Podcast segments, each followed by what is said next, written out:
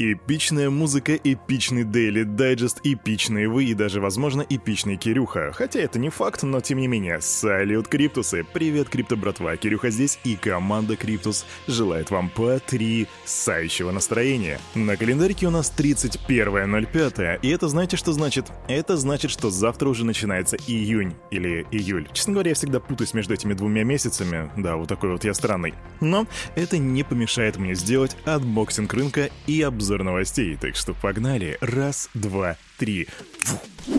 Вообще, судя по новостному фону, у нас сегодня будет достаточно зеленый рынок. А так это или нет, мы узнаем уже через секунду. И что я вижу, что я вижу, я вижу зеленый рынок. Ребята, я вижу зеленый рынок. XCX, XCX, XCSN плюс 82%, Waves плюс 55%, ADA плюс 23% и XLM плюс 16%.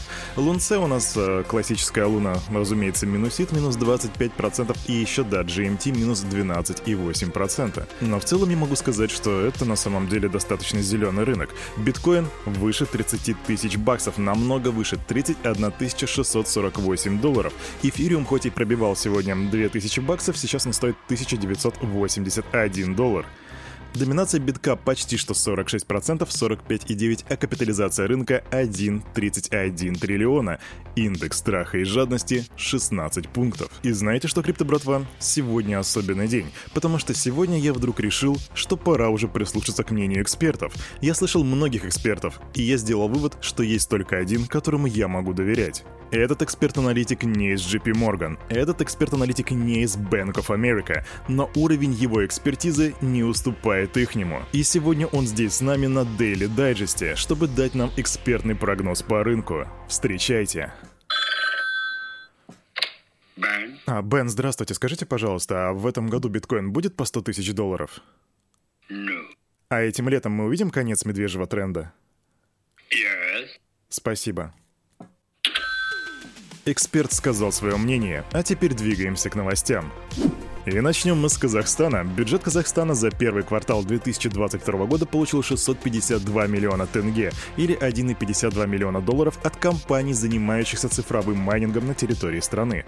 И я напомню, что плата за эту деятельность введена с 1 января текущего года, и она исчисляется по ставке 1 тенге к 1 киловатту в час. И вот сейчас уже правительство рассматривает вариант сделать это в 10 раз больше, то бишь 10 тенге за 1 киловатт в час, чтобы получать гораздо больше налогов. Однако, вот что я вам скажу, даже полтора полтора миллиона, как сейчас, это очень неплохая такая сподручная прибавочка в бюджет. И в России, если бы такое было, это было бы замечательно.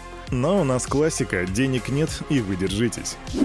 Власти Российской Федерации продолжают обсуждать варианты регулирования криптовалютного рынка, и в ближайшее время ожидать поступления законопроекта о цифровых валютах не стоит.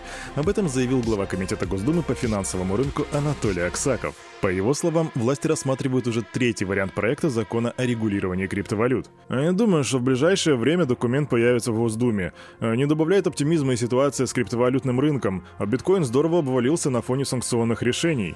Да, биткоин обвалился на фоне санкционных решений, но также Аксаков полагает, что законопроект о регулировании криптовалют примут в жестком варианте, что бы это ни значило. Ну а давайте поговорим про цифры. Цена нового токена Terra Luna упала на 67% с начала работы новой экосистемы Terra 28 мая. На выпуске стоимость монетки была 18.87, и в тот же день она опустилась до минимума на отметке в 4.08, и вот сегодня, когда я смотрел рыночек, она торговалась в районе 9 баксов. Вообще, когда происходят вот такие вот провалы на листинге, это абсолютно нормальная ситуация, особенно учитывая то, что Terra это не форк из бывшей Terra, которая теперь уже Terra Classic, а это абсолютно новый блокчейн блокчейн, и, соответственно, он только что прошел листинг. Ну и раз уж мы заговорили про цифры, то вот, пожалуйста, шорт-новость и цифры по эфириуму. Количество монет эфириум, заблокированных в стейкинге эфир 2.0 в ожидании перехода сети на алгоритм Proof of Stake превысило 10% от эмиссии на 30 мая и составляет 12,5 миллионов эфир или около 25,9 миллиардов баксов. Причем все эти депозиты размещены более чем с 73 тысяч различных адресов. А ты ждешь переход эфириума на Proof of Stake? Если да, пиши в комментах. И если нет, пиши в комментах. Просто пиши в комментах. Вся активность анонимного основателя Shiba Inu Russia Research была удалена со страницы в Twitter. До этого учетная запись не была активна ровно год, но сообщения были доступны для чтения, причем последний твит Йоши был сделан 29 мая 2021 года. Также были удалены все старые публикации автора с сайта Medium. Это такая платформа для социальной журналистики. Я не важен, и в один день я уйду без предупреждения. Берите шип и путешествуйте вверх, друзья. Так написал Риоши 30 мая. Да, звучит как минимум эпично, и сальная шутка. Риоши ушел как Сатоши. Ха-ха-ха. да, извиняюсь. Московский суд постановил арестовать криптовалютный кошелек Дмитрия Павлова, которого подозревают в администрировании Darknet Marketplace Гидра. У него изъяли все телефоны, компьютеры и вообще сам Павел, как бы сейчас, вернее Павлов, извиняюсь, он сотрудничает со следствием, однако подозреваемый отказался сообщить от крип... пароль от криптовалютного кошелька.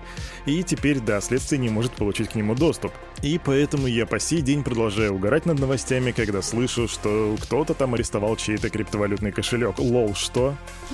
Шестеро человек в Объединенных Арабских Эмиратах напали на эксперта по криптовалютам, из-за советов которого они потеряли 30 миллионов долларов. Э, ребят, я же напоминаю, что все, что здесь происходит, это не финансовый совет и не финансовая рекомендация. Да, вы же понимаете? Так вот, потерпевший подтвердил, что рекомендовал группе вложить средства в неназванную криптовалюту, и через несколько дней их активы выросли на 100 миллионов долларов.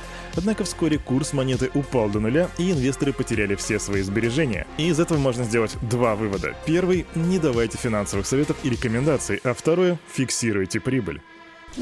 И Quick Short молния новость. Произошел очередной эксплойт Mirror Protocol. Ошибка в ценовом оракуле системы сообщает, что Лун-C, это Luna Classic, стоит 5 UST при реальной стоимости меньше микроцента. То бишь за 1000 долларов в Лунце злоумышленник теперь может получить залог в 1,3 миллиона долларов и вывести из протокола реальные активы, взяв кредит.